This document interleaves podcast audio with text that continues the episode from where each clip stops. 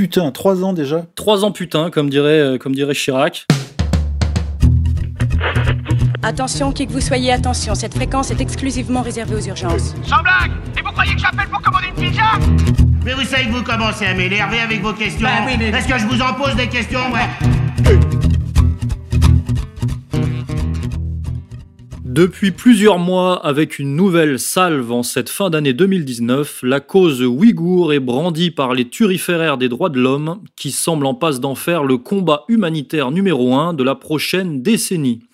Alors, les Ouïghours, mais qu'est-ce On en parle tout de suite avec l'indispensable Monsieur Corias, évidemment, dans ce 15e épisode d'Only Hebdo. Joyeuse fête à tous, et c'est parti. C'était l'un des cimetières ouïghours de la région du Xinjiang, en Chine. Il n'en reste plus rien. Il a été rasé comme de nombreux autres. Depuis 2014, les autorités chinoises auraient fait détruire une quarantaine de cimetières musulmans de la minorité turcophone des Ouïghours dans cette région du nord-ouest du pays, et le rythme s'est récemment accéléré. Par endroits, des ossements en jonchent le sol, impossible pour les familles de savoir où sont désormais inhumés les leurs, si toutefois ils le sont encore. Mais les autorités se targuent d'avoir érigé des sépultures flambant neuves ailleurs, car elles ont d'autres projets pour les anciens cimetières, comme celui d'Aksou, destiné à devenir un parc d'attractions. Une politique de l'effacement qui n'est pas nouvelle. Plus d'un million de Ouïghours seraient internés dans des camps de rééducation au nom de la lutte contre le séparatisme et l'islamisme. Ceux qui sont libres sont étroitement surveillés. Pour Salih Oudayar, un représentant de la minorité qui vit en exil aux États-Unis, l'objectif est l'anéantissement d'une culture. Les cimetières, c'est quelque chose qui nous relie à notre histoire, à nos ancêtres. Et la Chine tente actuellement d'endoctriner notre peuple pour qu'il devienne totalement chinois. Les autorités ne veulent laisser aucune preuve, aucun signe de ce qui fait que nous sommes différents, que nous sommes ouïghours, turcophones, et que nous ne sommes pas chinois. Dénonçant une campagne de répression, les États-Unis ont imposé des sanctions à la Chine, qui les a accusés en retour de tentatives d'ingérence. Selon le New York Times et donc selon la plupart des médias occidentaux hein, qui s'alignent sur cette parole divine, le président chinois Xi Jinping aurait mis en place des camps de détention dans le but d'y enfermer 3 millions de Ouïghours, cette minorité musulmane sunnite vivant dans la région du Xinjiang, au nord-ouest de cet immense pays qu'est la Chine. Alors là, euh, je le dis d'emblée, on va se régaler. Hein. Camp de concentration, droits de l'homme, islam, ONG. Franchement, on est sur du velours, c'est du, pain béni pour notre émission de radio.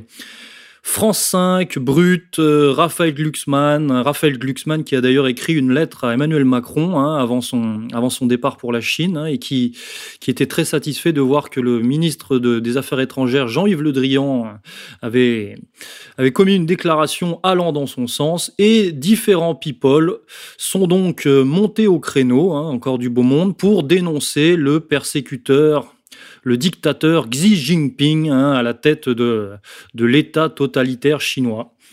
Alors, euh, première euh, remarque, monsieur Corias, sur laquelle je, pourrais vous lancer, ça colle quand même furieusement avec notre émission sur l'OTAN où on annonçait une offensive anti-chinoise de la part de l'État profond américain, n'est-ce pas? Oui, euh, d'autant que ça touche là encore la grande ceinture de contention où euh, ce système d'encerclement de la Chine, qui a été préparé par le même OTAN, mais de manière très discrète, parce que l'objet de l'OTAN, on l'a rappelé la dernière fois, c'était l'encerclement et euh, la neutralisation de la Russie, la Russie euh, militarisée de Poutine. Or, aujourd'hui, on voit bien que l'Union soviétique s'est terminée et que l'OTAN est en train de regarder ailleurs, mais ne peut pas changer ses statuts aussi vite. Pourtant, ce qui compte aujourd'hui pour les Américains, c'est-à-dire l'OTAN, c'est la Chine, c'est la puissance montante de la Chine, puissance économique, puissance politique, et ça c'est très récent, puissance euh, cybernétique, si j'ose dire, euh, puissance du renseignement, puissance du soft power. La Chine fait feu de tout bois et euh, avance à un pas de géant vers la domination du monde. On pense entre 2040 et 2050. Domination sur les États-Unis 100 ans. Donc euh, l'OTAN, oui, euh, toutes les anciennes républiques de l'ex-URSS euh, qui sont à côté de la Chine regardent à la fois du côté américain et du côté chinois, parce que du côté chinois, on leur propose la route de la soie, de l'équipement et des milliards de dollars. Alors, je rappelle que la route de la soie, c'est un projet à peu près 500, 600 milliards de dollars. Et puis de l'autre côté, il y a l'OTAN il y a la Turquie, il y a les États-Unis qui se demandent de quel côté il faut regarder ou protéger. Est-ce que la Russie est encore un ennemi si la Chine devient le grand ennemi et que Poutine tend la main à Xi Jinping et inversement? Voilà, le grand jeu est en train de se remettre complètement en ordre. Comme on dit, la table est renversée les dés ont été lancés contre le mur et, on regarde ce qu'il en reste et c'est assez intéressant. C'est complexe, intéressant, mais ça peut s'expliquer. Oui, alors ça peut s'expliquer et c'est vrai quand on observe euh, les turpitudes de certains agents comme euh, Raphaël Glucksmann, hein, qu'on a l'habitude de voir euh, mener des nouveaux combats. D'ailleurs, c'est un peu le nouveau BHL, hein, il est sur tous les fronts internationaux. on peut arriver à certaines conclusions assez facilement, puisqu'on se rappelle que ce même Raphaël Glucksmann avait œuvré contre la Russie, hein, puisque c'était un, soutien des, séparatistes ukrainiens. Il avait même un, rôle très, très clair dans la hiérarchie, justement, maïdanesque en, en, Ukraine. Il avait un, un rôle politique définie. Sa femme aussi, évidemment. Bien sûr, à l'époque, c'était euh, son ex-compagne était euh, très haut placée euh, dans la hiérarchie maïdanienne, comme vous dites. Et aujourd'hui, son nouveau cheval de bataille, c'est donc la Chine.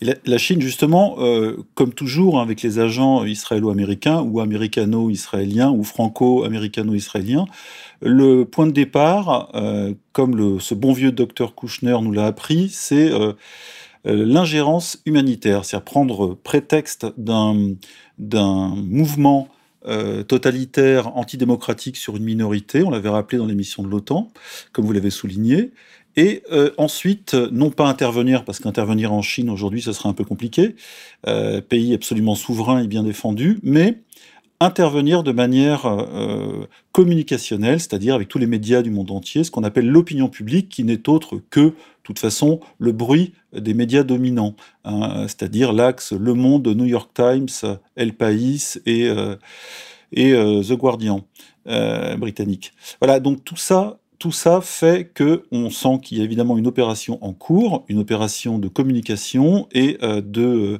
on ne va pas dire salissure de la Chine parce qu'on on sait que la Chine n'en a un peu rien à foutre des droits de l'homme, mais disons que le prétexte aujourd'hui nouveau, euh, c'est euh, les camps de concentration où seraient enfermés, alors non pas trois, mais un million de Ouïghours. C'est-à-dire les, les spécialistes parlent de un million de Ouïghours plus ou moins prisonniers. Alors là, je vais préciser un petit peu parce que les Ouïghours, euh, donc cette minorité, vous l'avez rappelé, euh, musulmane, euh, sunnite, qui se situe au nord-ouest de la Chine, sont environ 10 millions hein, sur une province autonome qui a 20-22 millions d'habitants, donc c'est la moitié. Il hein. faut savoir qu'il y a une cinquantaine, soixantaine d'années, les Ouïghours étaient majoritaires dans cette province qui avait un statut d'autonomie.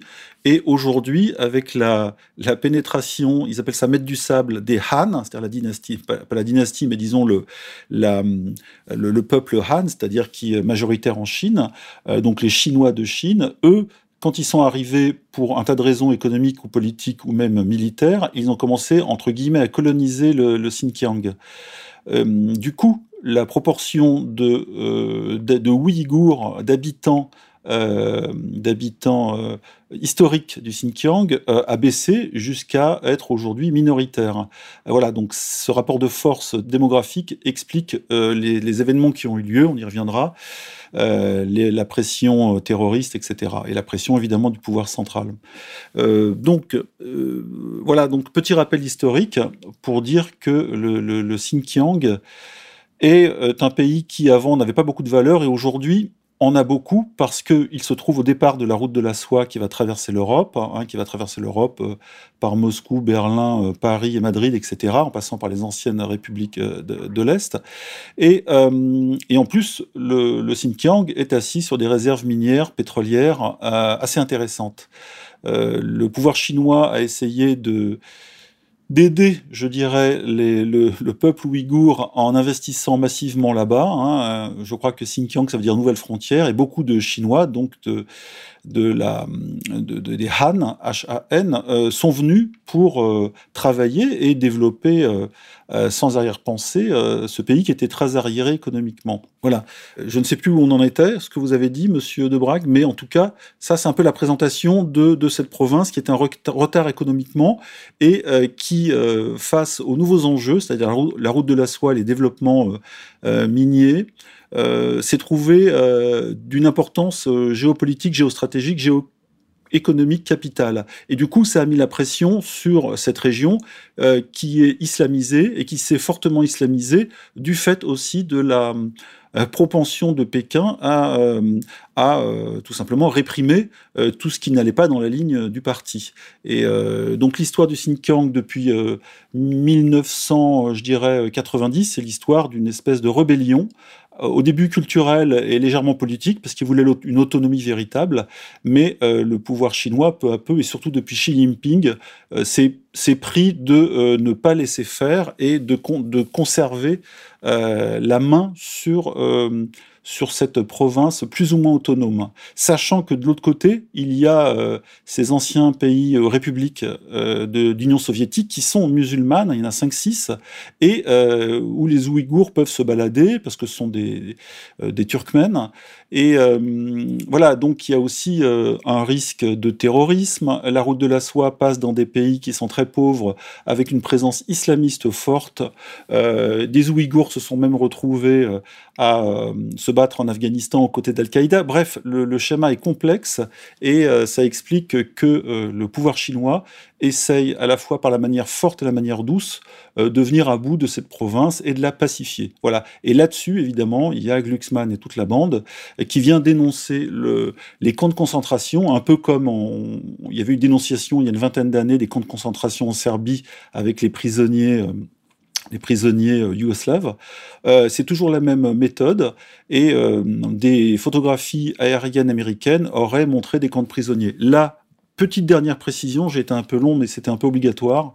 en réalité, il s'agit d'une d'une répression culturelle, c'est-à-dire que les Ouïghours sont forcés de je dirais, de penser à la chinoise, de parler mandarin plutôt que d'apprendre en première langue euh, leur langue native, euh, qui devient une langue un peu mise de côté à l'école. Donc il y a beaucoup de gens qui se révoltent contre ça. Et puis le, principal, c'est la religion, est très très très euh, je veux dire, mis sous l'été noir par le pouvoir chinois. Pas pour des raisons de communisme, mais tout simplement parce qu'ils ont peur que euh, se réveille un nationalisme islamiste qui a explosé plusieurs fois. Hein. Il y a eu des grands attentats, hein, euh, à la fois à Urumqi, je crois, et puis à Kashgar, dans les grandes villes du pays, et jusqu'à Pékin, puisque je crois, il y, a, il y, a, quelques années, il y a un camion qui a roulé sur les gens. Bref, il y a eu des attentats à la bombe, au couteau, et donc le pouvoir chinois n'a pas envie de laisser faire et, et très durement. Mais tout le monde n'est pas dans un camp de concentration, c'est pas vrai.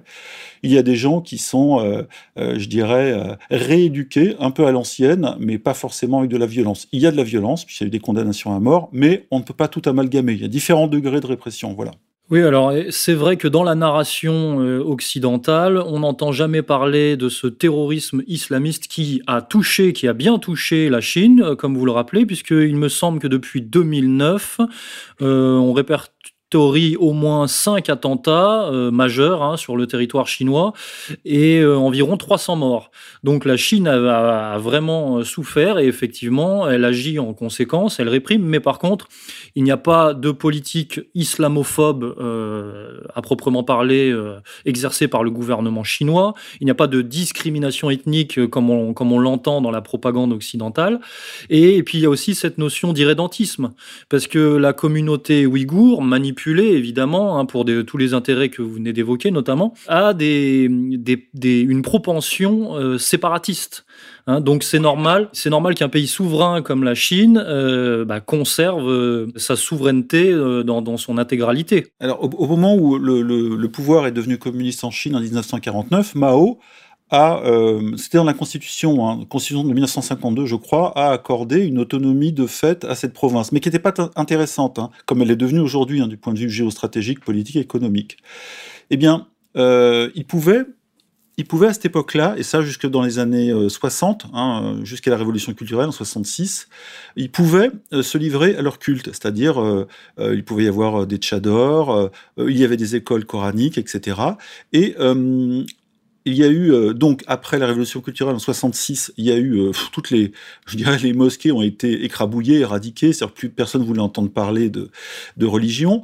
Ensuite, c'est revenu et sous Deng Xiaoping, à partir de 79-82, il y a eu une nouvelle constitution, la liberté de culte est revenue, donc ils ont plus ils ont pu euh, reprendre leur culte là où il était parti, et très rapidement, les mosquées ont fleuri en euh, pays euh, Xinjiang.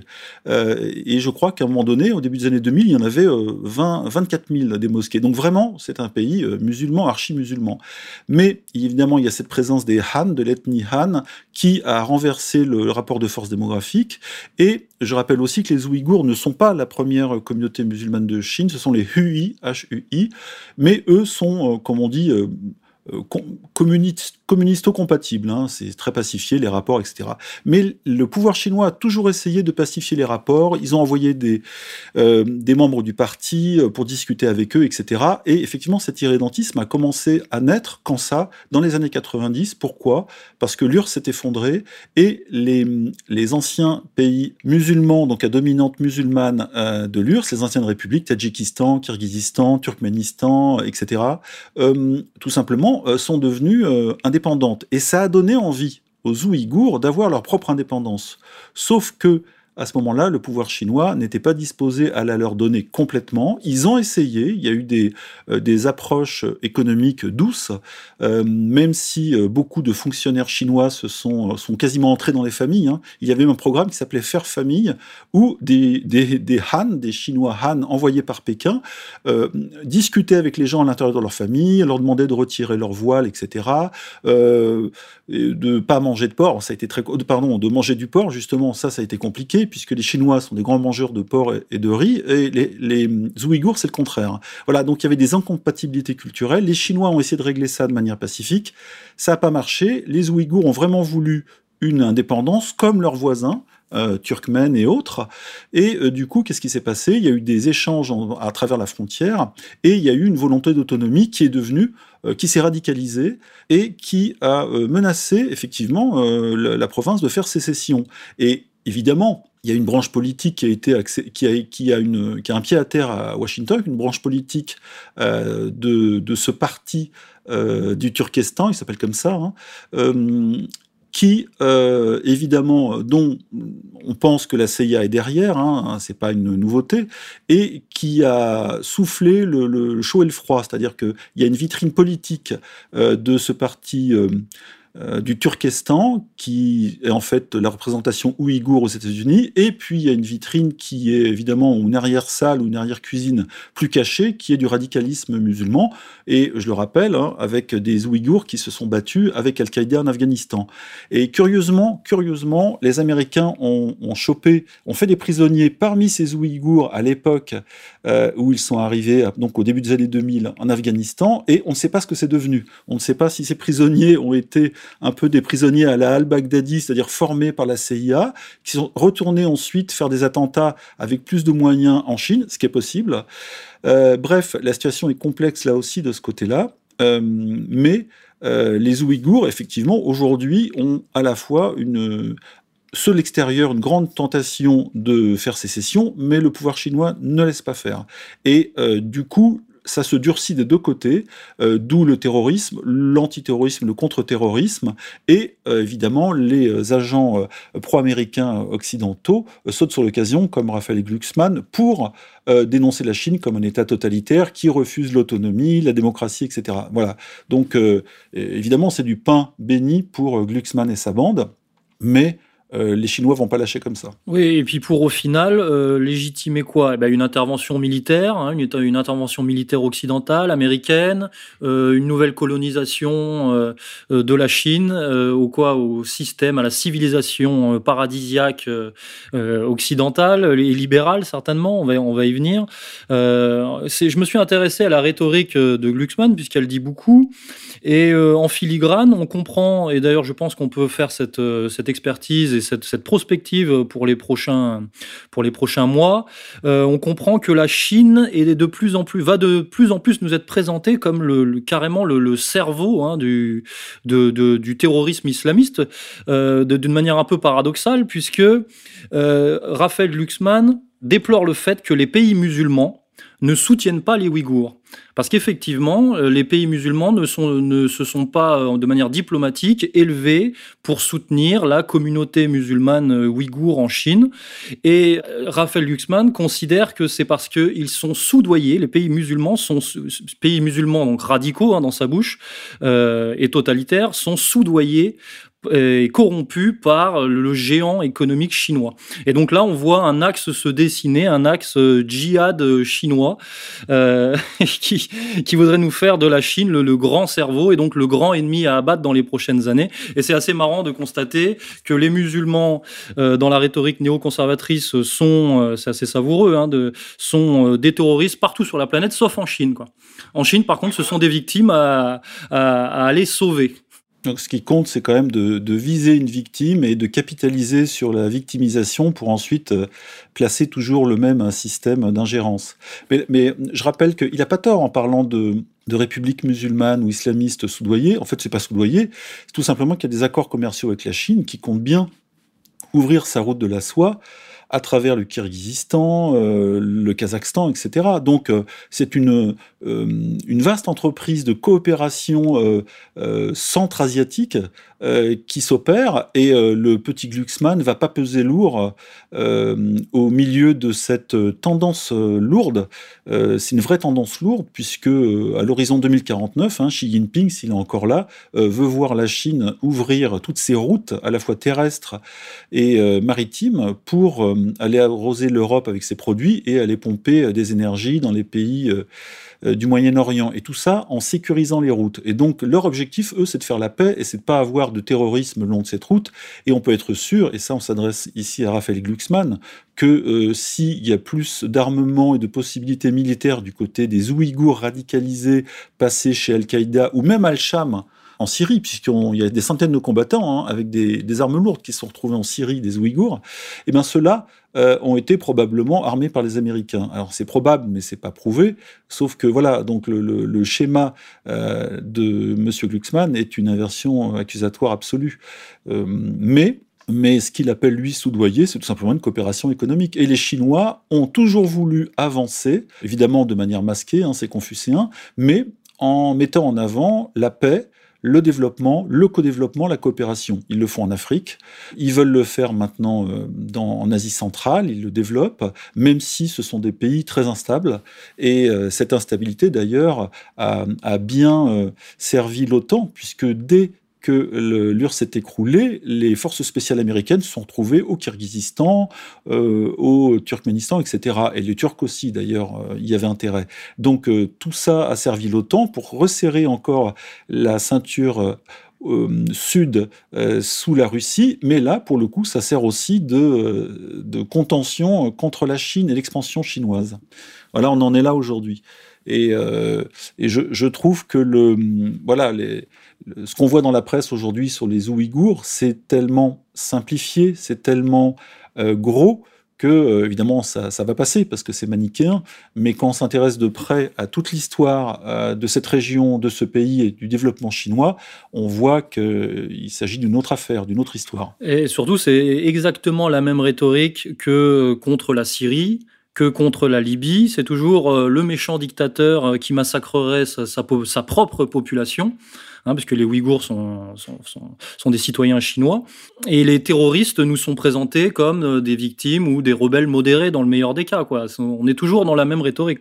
Et de toute façon, euh, profitant de manière assez intelligente de cette, non pas révolte, parce qu'elle n'est pas générale, hein, les groupes radicalisés sont très peu, mais ils peuvent faire mal. Hein, ils, ont, ils ont poignardé des gens dans une gare, il y a eu des dizaines de morts, ils ont fait sauter, euh, ils ont balancé carrément des bombes sur un marché de Han, euh, dans une ville ouïghour, là où il y a eu presque 200 morts. Bref, il y a eu quand même des, événements très lourds.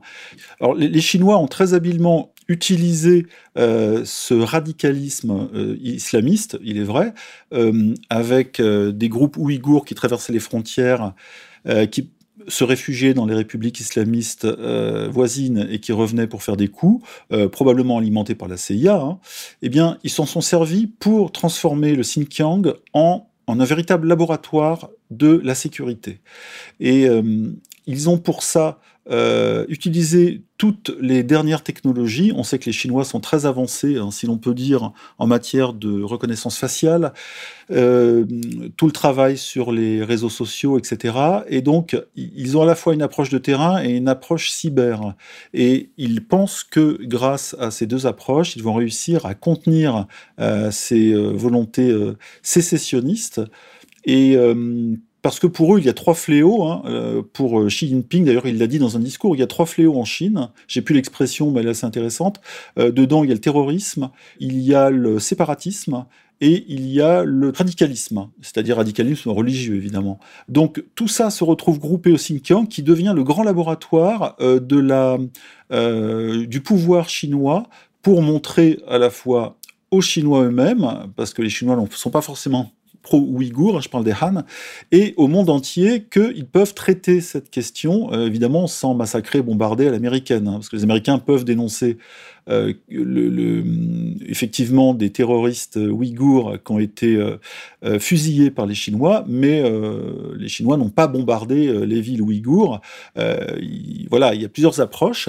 Et euh, ils ont été très loin justement dans le travail de terrain et de sécurité, de sécurisation. Euh, et d'ailleurs, ça déplaît aux Américains parce que les Chinois peuvent le faire et, le font avec une certaine efficacité, hein, alors que les Américains, eux, n'ont pas le droit, puisqu'il y a toujours les droits de l'homme qui les surveillent, même après le Patriot Act de 2001. Donc c'est assez marrant de voir que euh, les Américains sont très jaloux en réalité de, du, du, travail sur le terrain des Chinois en matière de sécurité. Oui, alors il y a aussi cette, euh, énorme hypocrisie, parce que dans cet imaginaire occidental de, euh, l'ingérence humanitaire, de la guerre juste, hein, qui est une nouvelle guerre sainte, qui met de côté, euh, ben voilà, qui met de côté la, réalité, la, la, réalité des faits, c'est-à-dire que l'Occident, si prompt à donner des leçons hein, et à venir faire respecter les droits de l'homme en Chine, ne balaye pas forcément devant sa porte quand on pense à son soutien justement avéré de certaines dictatures. Hein. on se rappelle le soutien de, certaines dictatures par les Américains en Amérique latine,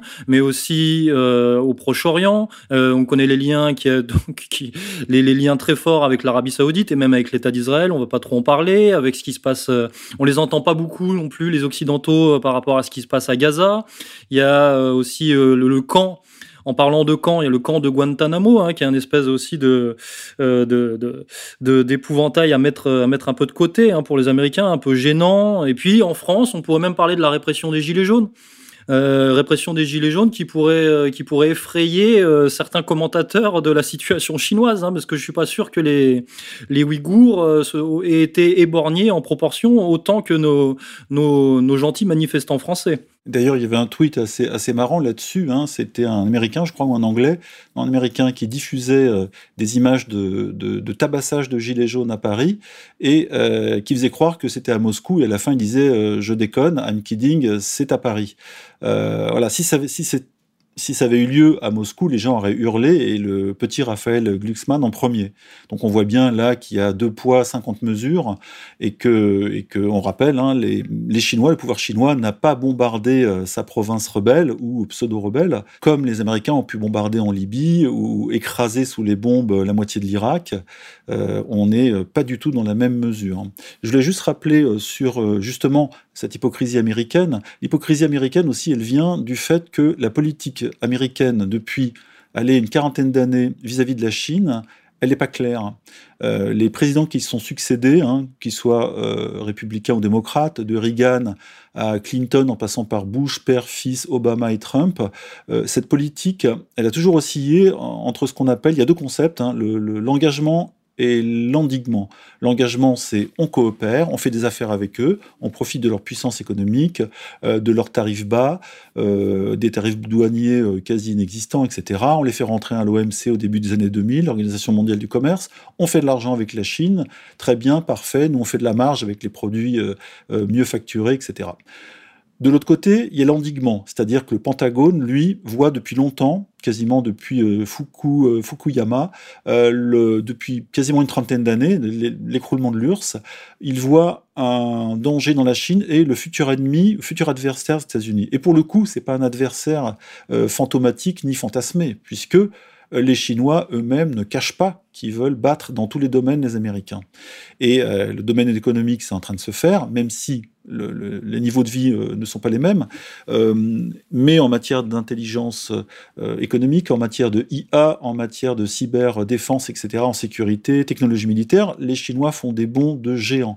Les Américains voient ça d'un mauvais œil, et c'est le Pentagone qui, lui, insiste toujours, ou le lobby militaire-industriel, pour dire attention, stop, votre politique d'engagement est dangereuse, nous, c'est l'endiguement. L'endiguement, c'est quoi? Comme l'OTAN avec sa ceinture de fer autour de l'ex-URSS, c'est on met une ceinture de feu autour euh, de la Chine. On envoie la septième flotte en mer de Chine ou mer méridionale de Chine. Euh, on euh, surarme les Japonais. Les Japonais, peu à peu, sont en train de armer, de surarmer, alors que leur constitution est nettement pacifique, mais en douce, ils sont en train de construire des bases de missiles pour viser la Chine, hein, clairement, les grandes villes chinoises. Et tout ça avec les Américains qui se frottent les mains.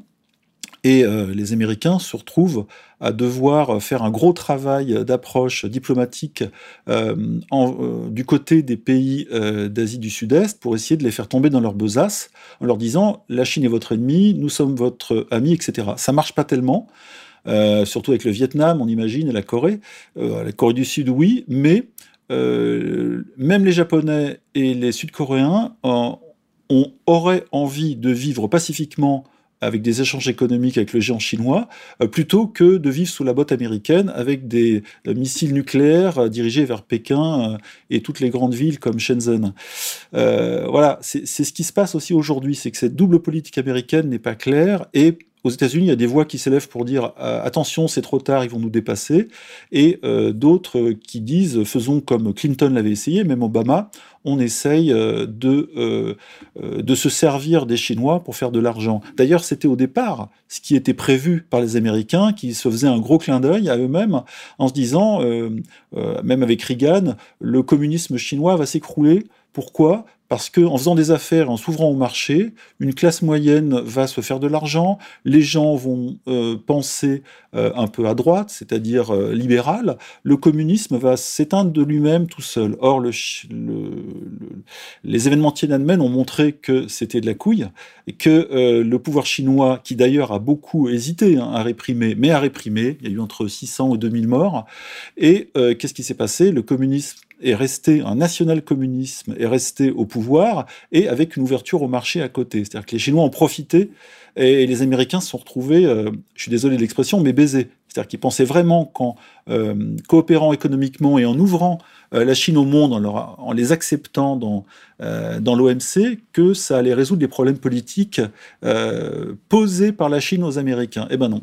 Et aujourd'hui, il y en a qui pensent même que c'est trop tard et que le, surdéveloppement chinois est inarrêtable. D'où les menaces de guerre hein, des faucons du Pentagone, hein, qui disent carrément que euh, voilà, il, euh, faut euh, surarmer la septième flotte, il faut mettre des missiles balistiques partout au Japon, il faut continuer et augmenter les manœuvres en Corée du Sud, etc. Et de l'autre côté, les Chinois, qu'est-ce qu'ils font? Bon, ils laissent Kim Il Sung, Kim Jong-un, pardon, jouer avec ses missiles et, et, faire le, le roquet. Donc on a là des tensions, on a des vraies tensions euh, nucléaires et euh, les Américains ne savent pas comment réagir. C'est pour ça que, à l'époque, certains commentateurs avaient, américains néophiles, avaient déclaré que le plus grand drame pour les États-Unis en 2001 n'était pas euh, les attentats du 11, du 11 septembre, mais l'entrée de la Chine à l'OMC. C'est exactement ça. Euh, je voudrais rappeler aussi euh, une séquence là, une séquence euh, anti-chinoise qui, qui est à l'œuvre depuis, je dirais, 10-15 ans. Hein, dans le, bah, justement, on va partir de, de 2001, donc on va dire deux, deux petites décennies et qui rentrent en, parallèle avec ce que vous venez d'évoquer, puisque si on se souvient bien, au début des années 2000, il y avait déjà une rhétorique et une propagande anti-chinoise qui consistait, qui consistait à soutenir le Tibet. Je ne sais pas si vous vous souvenez de ça, Monsieur Corias. Oui, oui. Et d'ailleurs, ce, qui est marrant, c'est que le, numéro un du Tibet, un communiste évidemment placé par Pékin, euh, Tibet, que je rappelle, est chinois, hein, c'est Mélenchon qui l'avait dit, c'était tout simple, euh, juste avant les JO, parce qu'il y avait une tentative de, de boycott, euh, le Tibet est chinois, et donc celui qui a pacifié, entre guillemets, même si ça s'est fait euh, avec dureté, le Tibet et dans ses relations avec la Chine, eh bien, il s'est retrouvé euh, envoyé euh, pacifier le Xinjiang. donc on voit bien que ces provinces très autonomes, qui sont éloignées de Pékin à la fois géographiquement et culturellement, sont surveillé comme le lait sur le feu par le pouvoir euh, central. Et, euh, et, il y a le Tibet, il y a Xinjiang, je crois que le Guangxi, Guangxi aussi, mais c'est surtout ces deux provinces-là qui euh, qui font problème et sur lesquelles s'appuient les Américains et donc leurs leur, leurs sbires, comme le petit Glucksmann, pour dénoncer voilà, le, pouvoir totalitaire chinois, l'immonde répression, les bons qui brûlent, etc. le le Tibet, aujourd'hui, plus personne n'en parle. C'est comme si la cause était entendue. Et maintenant, c'est le Xinjiang. Le Tibet, ça n'a pas marché, je dirais. Hein. eh oui, donc euh, on, avait eu le Tibet au début des années 2000. On avait eu effectivement des, pas mal de pression à l'époque euh, des Jeux Olympiques de 2008. C'est vrai, les Jeux Olympiques de Pékin. On se souvient, hein, en Occident, on avait eu une grosse propagande avec notamment les anneaux, euh, les anneaux symboliques des Jeux Olympiques qui étaient imagés en, en menottes, hein, en menottes de la répression. Et puis, ces derniers mois, on n'a pas fait le lien mais il y avait aussi des, provocations, des provocations par rapport à Hong Kong. Hein, Hong Kong, euh, pareil, qui est quand même euh, euh, l'œuvre d'agitateurs soutenus d'une manière ou d'une autre par les États-Unis, toujours, toujours dans le but de mettre la pression sur le gouvernement central chinois. Donc on est quand même dans cette séquence et, et quand on met en perspective avec la, la déclaration du dernier sommet de l'OTAN, c'est vrai que tout prend euh, sens de plus en plus et que les années 2020 euh, euh, risquent d'être assez cynisées. Elles vont être assez chinoises en tout cas. Ouais, et puis il y a aussi le problème de Taïwan, parce qu'on a parlé de Hong Kong un petit peu. On a vu hein, les émeutes à Hong Kong avec beaucoup de slogans, de slogans empruntés aux Américains, donc ça a fait un peu ça a fait douter les, les purs chinois. Et puis, euh, nous, on ne prend pas le, fait et cause pour les, ni pour les uns ni pour les autres. C'est juste que la situation de Hong Kong, on voit, elle a été attisée pas mal par l'étranger et surtout par les Américains qui y avaient intérêt. Mais il y a aussi une réalité sociale, hein, un peu comme en Iran, on pourra en parler, où euh, il y a des disparités économiques, etc. Tout le monde n'est pas au même niveau de développement, donc il peut y avoir des colères. Et elles s'expriment, et là, pour le coup, ça vient pas de l'étranger. Mais ça peut être attisé et exploité. Ça l'a été pour Hong Kong, parce que les, les événements sont pas terminés, et ça le sera sûrement pour Taïwan, même si Taïwan est indépendante, mais Xi Jinping ne le dit pas, toujours à la manière confucienne, mais il veut récupérer Taïwan un jour. Mais Taïwan, c'est un gros morceau, et Taïwan est ultra euh, militarisé par les Américains, euh, pour qui c'est euh, la zone 51, quoi, c'est intouchable. Eh bien, on va voir, puisqu'il y a de plus en plus de, d'effleurement et de frottement entre les avions et les, navires américains et chinois en mer de Chine, une étincelle peut déclencher un jour peut-être la foudre. On n'espère pas, hein, c'est un peu comme le, cochon en 62 euh, à Cuba, euh, entre euh, soviétiques et américains, mais là, des tensions sont en train de monter de partout. Hein. Il y a plusieurs étincelles, un Xinjiang, Tibet, etc., Hong Kong, Taïwan. Et effectivement, les, prochaines décennies, on va voir la Chine tous les jours dans, les journaux, hein, c'est clair.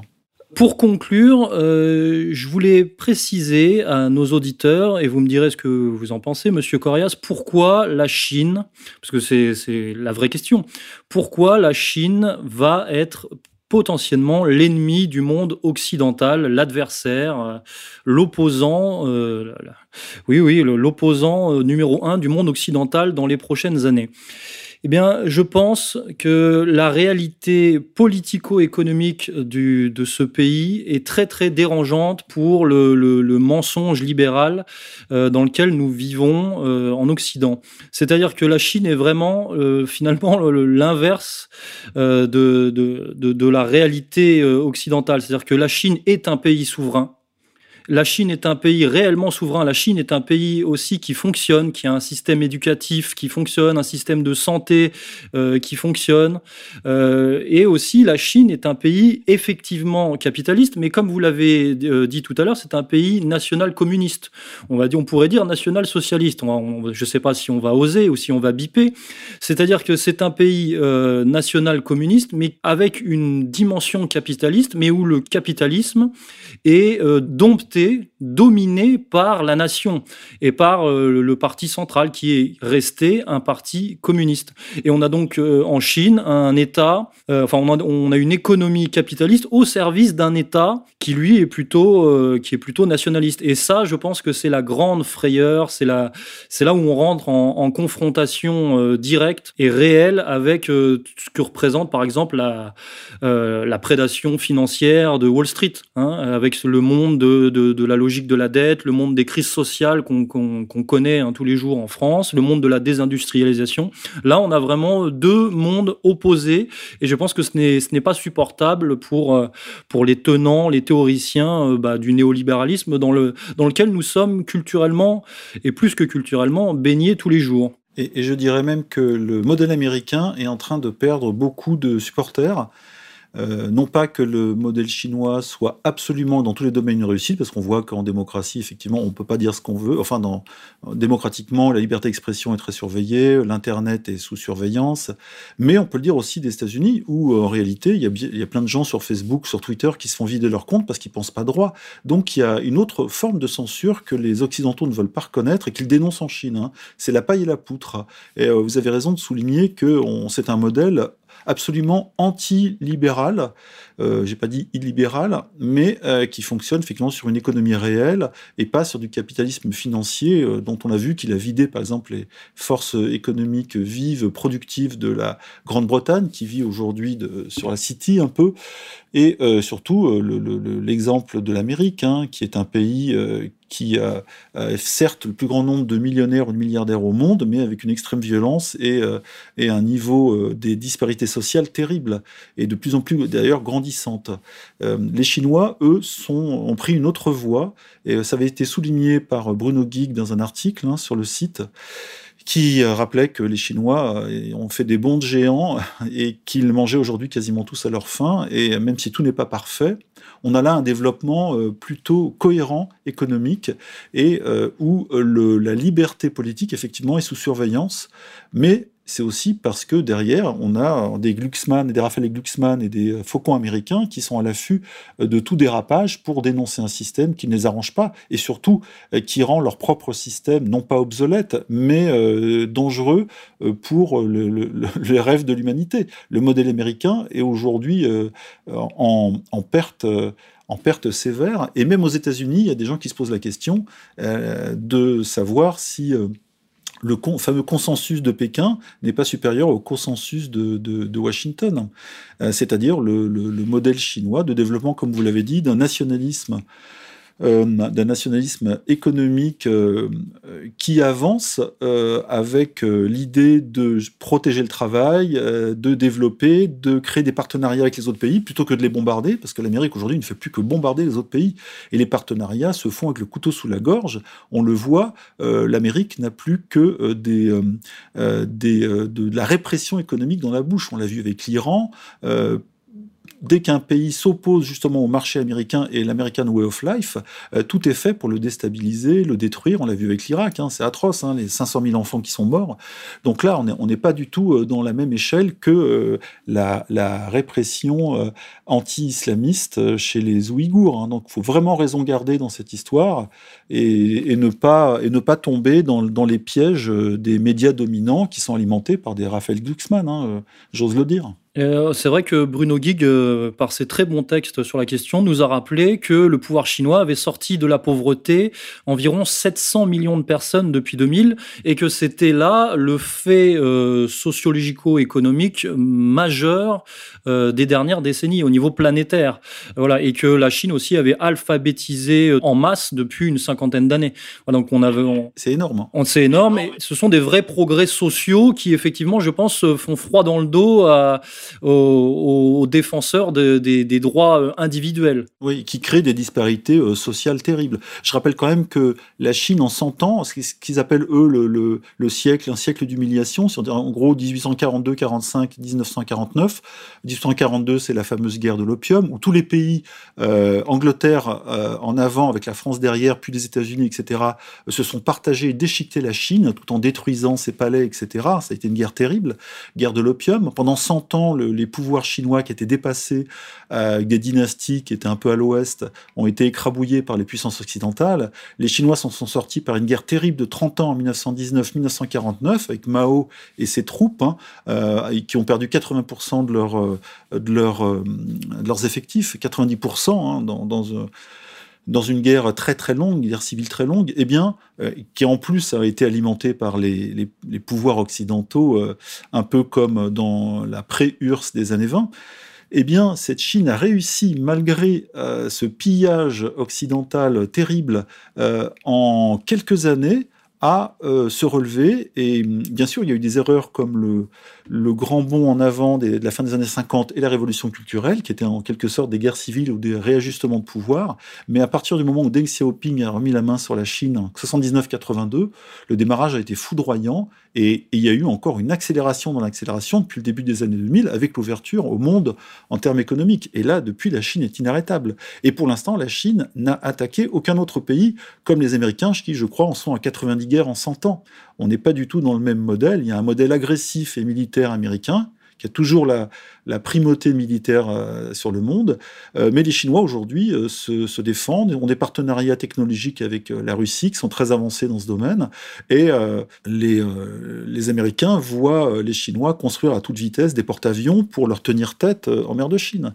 Et donc on, on va vers un équilibre j'espère de la terreur, mais un équilibre dans le monde où les Américains, d'ici 20 ans, vont perdre leur leadership de manière quasiment certaine. Et leur seule option c'est la guerre, mais euh, même Donald Trump sait que euh, la guerre euh, serait profitable à personne. Bah, évidemment, puisque la puissance militaire chinoise est vraiment devenue trop forte, elle est vraiment extrêmement dissuasive, donc je pense que les Américains ne comptent pas sur la guerre pour influencer le pouvoir chinois. même au niveau, niveau économique, hein, on, l'a dit tout au long de l'émission, la Chine est quand même tout en haut de la compétition économique. Hein. donc il reste plus que cette espèce de pression médiatico-droit de l'homesque euh, dans laquelle nous sommes et, que nous allons continuer à étudier certainement dans les prochaines émissions. Ça pourrait faire cinq émissions. Hein. Eh bien, on va se quitter là-dessus, colonel. Au revoir. Chers auditeurs de RFM, vous venez d'écouter la 15e émission d'Only Hebdo, déjà. Euh, c'était également la dernière émission de l'année 2019. Et Monsieur Corias, je ne sais pas si vous vous en souvenez ou si vous vous en rappelez, mais c'est l'anniversaire d'On Étoile Info. Hein, euh, en cette fin d'année 2019, euh, nous fêtons les trois ans les trois ans d'On Étoile Info. Et oui, parce que On Étoile Info a été créé en décembre 2016. Putain, trois ans déjà Trois ans putain, comme dirait, euh, comme dirait Chirac. Alors, euh, est-ce que c'est l'heure du bilan où on avance, on fonce tête, tête baissée? Le bilan euh, de l'émission ou de l'état du monde? Parce que c'est deux choses différentes. non, de l'émission. Eh bien, non, pas de bilan, parce que là, ça, ça, voudrait dire qu'on enterre l'émission, mais on va bientôt passer en, quotidienne, hein, à ce rythme, avec une émission de 45 minutes quotidienne. Non, mais il y, a, tellement de choses à dire, il y a des sujets ultra riches, hein, et qui qui donne envie de, parler plus longtemps, mais euh, on sait bien que tout le monde n'a pas le temps d'écouter des émissions trop longues et, euh, on essaie de, resserrer un peu le, format. Donc on se retrouve, euh, eh ben, écoutez, la semaine prochaine, donc on sera tout début janvier 2020 pour un nouveau sujet. Ce sera la 16e émission d'Only Hebdo.